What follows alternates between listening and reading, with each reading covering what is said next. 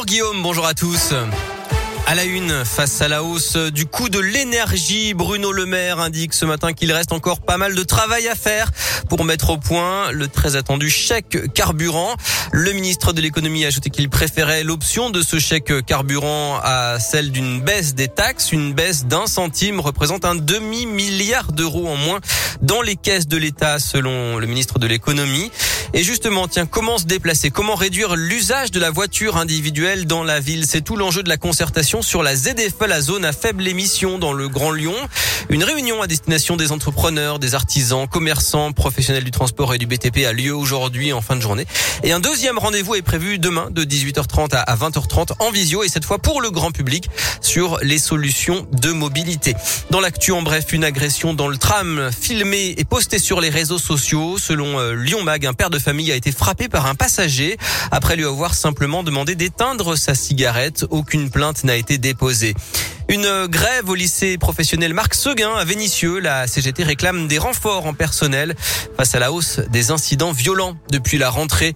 Et puis face aux accusations de laxisme et de lenteur de la justice, Emmanuel Macron lance les états généraux de la justice aujourd'hui à Poitiers avec des réformes pour remettre à plat le système. Dernière semaine de classe avant les vacances de la Toussaint, une semaine qui va s'effectuer sans masque sur le nez pour les écoliers de 79 départements, dont l'un et la Drôme depuis ce matin, c'est nouveau. En revanche, dans le Rhône, le taux d'incidence du Covid grimpe à 54 cas pour 100 000 habitants et les écoliers doivent garder leur masque encore. Face au Covid et au virus en tout genre, voici une innovation Made in Auvergne-Rhône-Alpes. Une société spécialisée dans la sécurité sanitaire a développé un papier qui intègre une technologie antivirale, antibactérienne bactérienne et antifongique. Cette technologie créée il y a 15 ans dans la région à Aprieux en Isère servait à l'origine pour les billets de banque. 10 milliards de billets composés de ce virucide sont d'ailleurs en circulation dans le monde.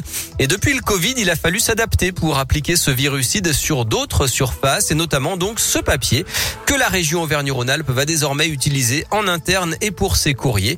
Johan Goulot est responsable projet pour Biogard Co. Nous avons mené quelques études afin de savoir euh, quelles sont les nouvelles habitudes qui ont été euh, prises par euh, le, public sur, par exemple, euh, la réception d'un colis, sur les achats dans les supermarchés. Est-ce qu'ils touchent les produits? Est-ce qu'ils sont inquiets du fait que le virus peut se retrouver sur la surface d'un packaging? Il s'avère qu'un grand nombre de ce public est inquiet et on s'est dit c'est une bonne idée d'ouvrir et d'appliquer cette technologie en dehors du billet de banque et nous adaptons en fait nos formulations pour obtenir donc, les triples performances antifongiques, antibactériennes et antivirales. Et la charge virale de cette papeterie serait 100 fois moins élevée que celle du papier sans la technologie.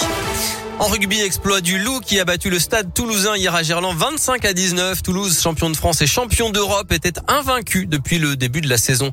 En Ligue 1, belle remontée de l'OL qui passe à la sixième place après sa victoire contre Monaco samedi 2-0. Les Lyonnais sont à trois points de la deuxième place. En D1 féminine de foot, sixième victoire en six matchs pour Lyon qui a écrasé Montpellier 5 à 0. En basket, les filles de l'Asvel ont remporté leur première victoire de la saison contre Villeneuve d'Ascq 60 à 59. Allez, on rate le grand chelem de peu ce week-end avec la défaite des basketteurs de l'Asvel à Strasbourg 82-74. Mais Villeurbanne reste quand même dans le peloton des six équipes de tête après quatre journées.